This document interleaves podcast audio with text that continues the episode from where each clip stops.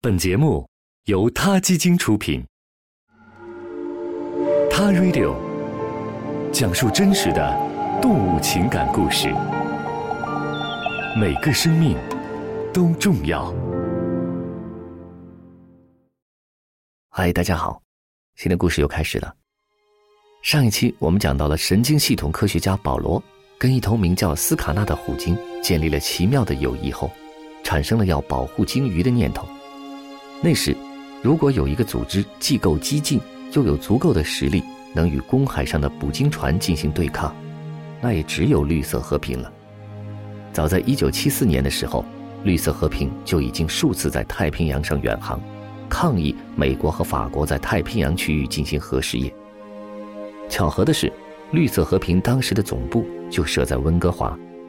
他们领头的一位活动家鲍勃·亨特，同时也是这个城市最大的报纸。温哥华太阳报的著名嬉皮记者，由于保罗自己也是六十年代反文化运动的支持者，很快他就和亨特见了面，两人就此事碰撞出了火花。亨特曾经读过一些关于鲸类拥有高智商的文献，他和保罗一样对捕鲸业感到十分的愤怒。然而，保罗不确定能否说服绿色和平的其他成员将组织的关注点从核试验转移到鲸鱼身上。为了让亨特尽最大的努力去说服绿色和平，保罗邀请亨特拜访虎鲸斯卡纳。在和斯卡纳会面的数分钟里，亨特抚摸了他的下巴，和斯卡纳脑袋贴着脑袋。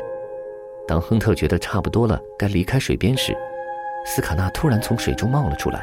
将亨特的头含在了嘴里。亨特后来回忆说，当时时间就持续了几秒钟，但是我动都不敢动。整个人就像被钳子钳住的水晶高脚杯，那一刻我体验到了彻底的孤独感。如果他一口咬下去，没有人能救我，我的生死全在他的手里。尽管恐惧感在胸腔中都快要爆炸了，但我的脑袋却充满了被相信的快乐。不出所料，他放开我游走了，虽然动作很温柔，但我的一束头发留在了他的两颗大牙上。对于一个研究意境、相信感觉和宿命的嬉皮记者来说，这是改变一生的经历。亨特相信斯卡纳给他指出了他应该追随的方向，相信斯卡纳让他释放出了恐惧，并点亮了他内心最隐秘的角落。他确信鲸类代表了完整自然界中最高层次的力量和智慧，而鲸类的状态是那些妄图征服自然界的可悲人类永远不能企及的。就这样。亨特做好了发起反对捕鲸业的准备。开始的时候，他没能说服绿色和平支持这一事业，但是，他和保罗很坚定地要反对捕鲸业。于是，他们俩想出了一个策略，让全世界的人们都能在电视上看到捕鲸业残忍的画面，这样或许能阻止捕鲸的行为。于是，二人开着橡皮快艇，带着摄像机追踪能够遇到的捕鲸船，短短几个月。保罗和亨特的热情感染了其他绿色和平的成员，终于在一九七五年，绿色和平同意发起反对捕鲸业的行动，并一直努力至今。绿色和平组织将鲸类看成拥有深层次灵性的生物，不管大家如何看待这一观点，有一个事实是不能忽视的，那就是很多鲸类都濒临灭绝。国际捕鲸委员会在一九八六年捕鲸季过后暂时终止了商业性捕鲸，但日本仍旧打着科学研究的幌子继续捕猎鲸鱼。挪威和冰岛甚至毫不掩饰他们的商业性捕鲸行为，